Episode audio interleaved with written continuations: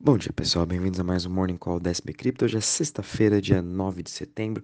E para a gente encerrar essa semana com bastante volatilidade, é, ontem ainda a gente teve grandes notícias do Jerome Powell né, durante o período da tarde, em que ele praticamente reforçou o que o Fed já está pensando, falando no aumento de juros, que eles precisam controlar a inflação e a todo custo eles vão baixar essa inflação, o que abriu aí as portas de novo, né? Que o mercado já sabia até e não teve nenhuma surpresa com uma alta agora né, na última nessa reunião que vai ter agora em setembro, vai ter uma alta mais ou menos de 0,75% e eventualmente em novembro, na sua última reunião, também possivelmente vai ter uma nova alta de 0,5%, que pode levar aí a taxa de juros nos Estados Unidos a mais ou menos 3,75%, quem sabe aí até 4% dependendo de como que a inflação se comportar até o final do ano. A mesma coisa com o ECB, o Banco Central Europeu, também ontem elevou seus juros pela primeira vez em 0,75%, agora está a 1,25%. É, isso até que trouxe meio que um alívio para o mercado. A gente pode até estar tá vendo as bolsas estarem subindo hoje e até terminando a semana no positivo, depois dos primeiros dias terem tido bastante volatilidade, bastante incerteza entre Rússia e Ucrânia e também a crise energética que está acontecendo na Europa, né? Então, ontem foi meio que um dia para as bolsas voltarem a subir. A cripto também está subindo bem, né? A gente pode estar vendo o nosso mercado de cripto subindo 5,38% hoje, recuperou o 1 trilhão de market cap, então com 1,01. Bitcoin subindo 7,56% a 20.660. 20 uh, Ethereum subindo 5,36% a 1.710. O que eu falei ontem, né, é que a gente está vendo que essa semana, com antecipação do merge, o Ethereum é que vem puxando todo esse mercado. A gente está realmente num altcoin season. A gente pode ver praticamente todas as top 100 criptos, né? Mais de 75% delas estão superando o retorno do Bitcoin nos últimos 90 dias. E tudo isso sendo puxado pelo Ethereum, pela grande narrativa do merge que vai acontecer agora em setembro, dia 13. Então todo mundo vai ficar de olho literalmente até esse dia. A gente também está vendo aí Binance subindo 4% a 289 dólares. Binance teve notícias bem interessantes essa semana também. E uma para finalizar Uh, em questões regulamentórias, que, regulamentatórias, que daqui a pouco já vou chegar quando chegar na parte de notícias, mas a Binance também está sendo um bom destaque, eles querendo aí uh, fomentar mais ainda a sua BNB Chain. A gente também está vendo Ripple subindo 5,50% a, um, a 0,34 centavos, Cardano subindo 3,86% a 0,49%, Solana subindo 9% a 35,35% e Polkadot subindo 6% a 7,64. Uh, em relação às maiores altas das últimas 24 horas, a gente está vendo aqui que Ravecoin subindo 21% a 0,04, seguido de OKB subindo 18,21% a 16,47, Arweave subindo 14% a 11,11 e Bitcoin Gold subindo aí 12% a 26,17. Em relação às maiores quedas das últimas 24 horas, a gente está vendo aqui o token do Lio caindo 5,35% a 4,97, seguido de Helium, depois de ter subido mais de 50% em dois dias, né? Agora está caindo 2,39% a 4,88% e ainda até terminando positivo no, na performance semanal dos últimos sete dias. Uh, e também, finalizando aqui, a gente está vendo o Tom Token caindo 1,63% a 1,86.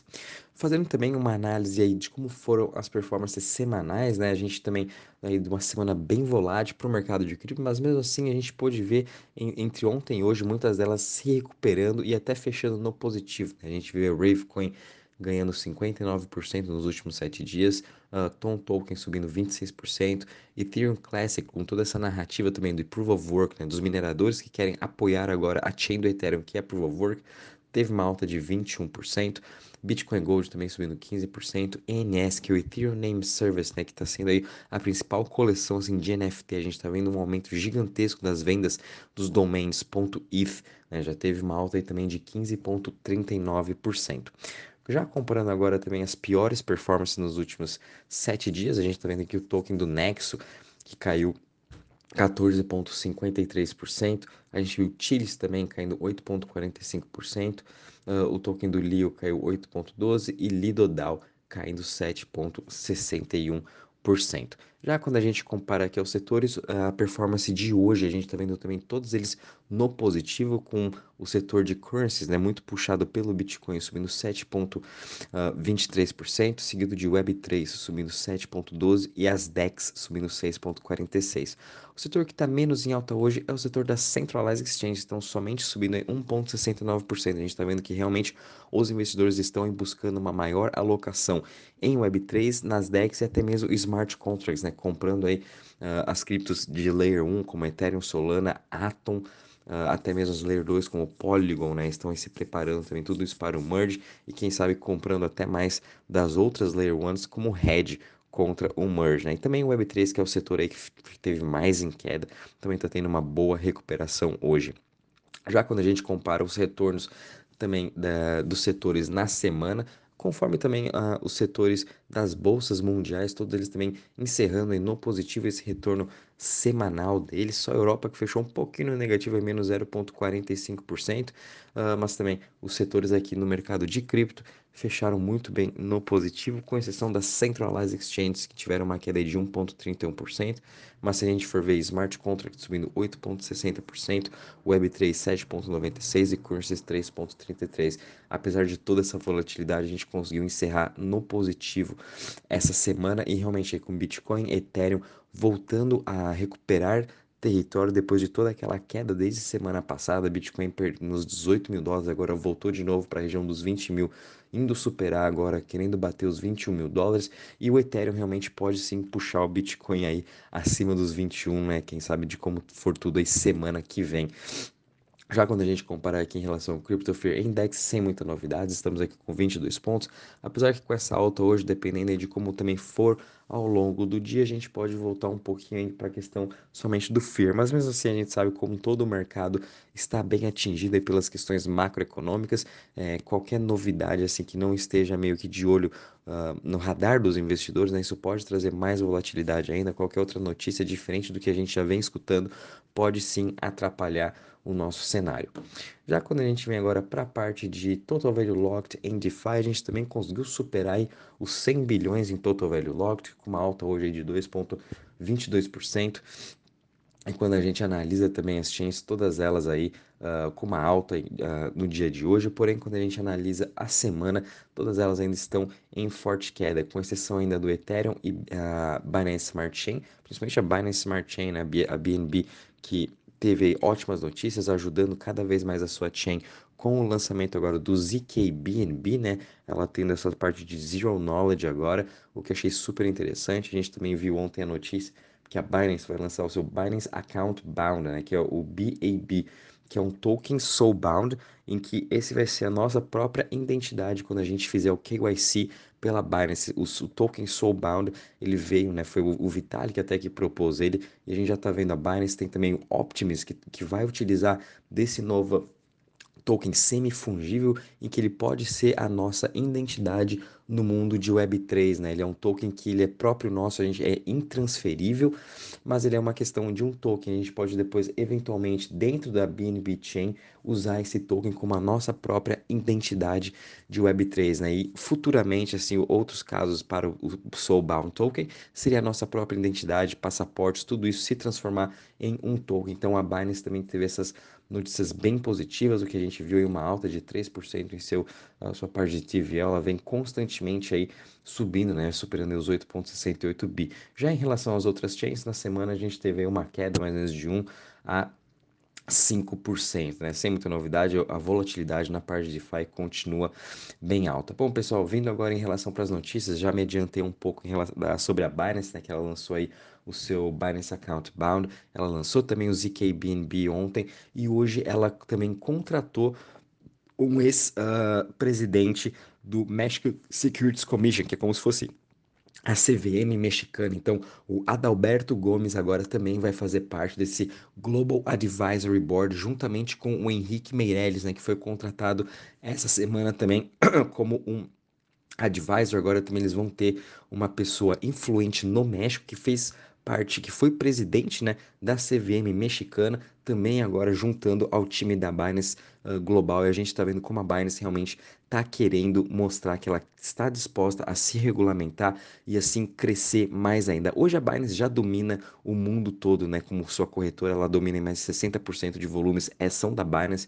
E agora ainda mais, trazendo essas pessoas importantes para o seu conselho, eles vão conseguir é, entrar mais ainda em cada país, vão entender melhor sobre legislações e vão conseguir aí uh, fazer propostas até melhores de regulamentação no futuro para cada governo, assim também como a gente está vendo lá na Europa, a Binance também se regularizando na, na, Inglaterra, na Itália, em outros países, como também até na África, né? A gente está vendo a Binance fazendo parcerias com diversos governos na África e cada vez mais ela vai uh, se consolidando como a principal corretora de cripto. Né? A gente sabe que regulamentação ela já está vindo, ela vai ser boa para o nosso mercado.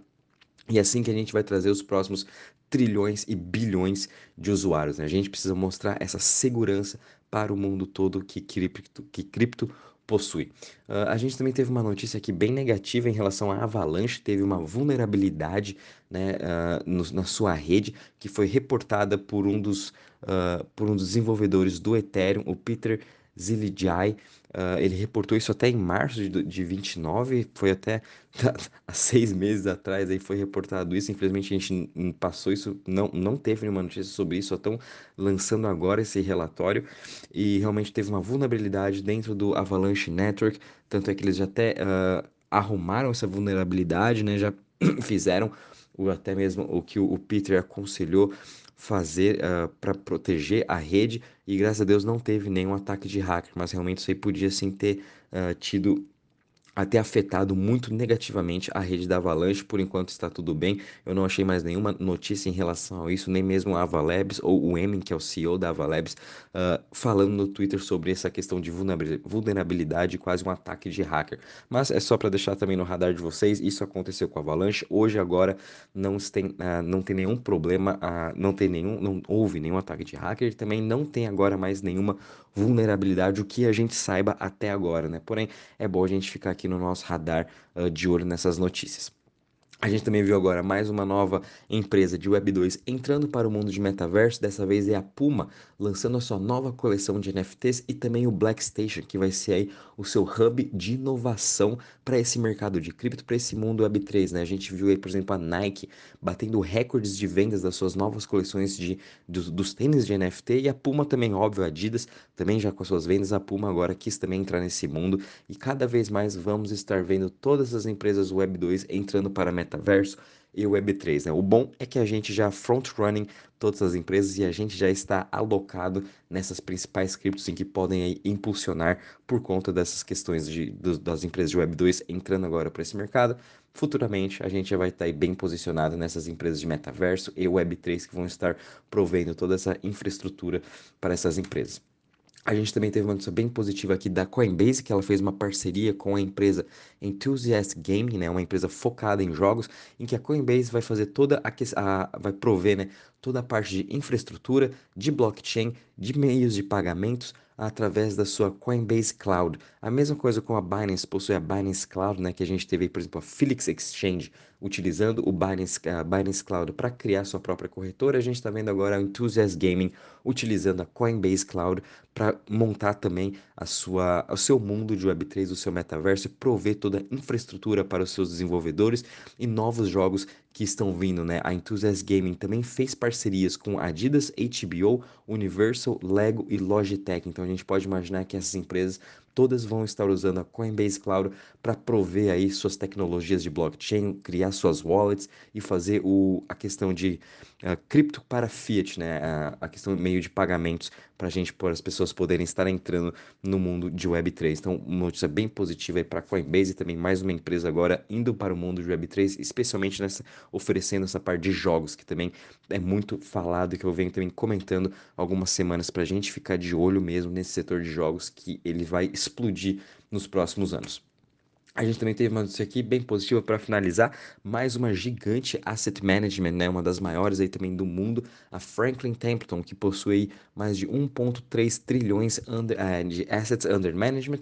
Até a metade de outubro, mês que vem já, eles vão estar lançando a sua plataforma de digital assets, né? Eles também agora estão entrando com tudo nesse mercado de cripto e vão estar oferecendo estratégias focado mais agora as criptos de, mar de uh, a market cap, né? As maiores com market cap, como por exemplo Bitcoin, Ethereum e Solana. Eles também criaram seu próprio portfólio, né? De uma, uma, como se fosse um ETF. A Franklin, a Franklin Templeton também possui bastante ETFs que competem com a BlackRock, com o JP Morgan, enfim, todas essas grandes Uh, empresas de investimento, eles também criaram um ETF em que constitui até Solana, possui Matic, Ethereum e Bitcoin também, né? Então agora eles também estão querendo expandir esse serviço para todos os seus clientes e aos poucos a gente vai vendo cada vez mais os, o, as empresas, principalmente a parte de investimento, né, os grandes bancos aí entrando para esse mundo e oferecendo esses tipos de produtos de cripto para todos os seus clientes. E é assim que a gente vai estar tá vendo os próximos trilhões e trilhões de dólares entrando no nosso mercado, com a regulamentação correta e também com o fazendo onboarding de todas essas pessoas, a gente vai conseguir chegar lá e quem sabe aí, eventualmente superar a marca dos 10 trilhões em, em market cap, o que eu acho nada impossível para os próximos 5 a 10 anos.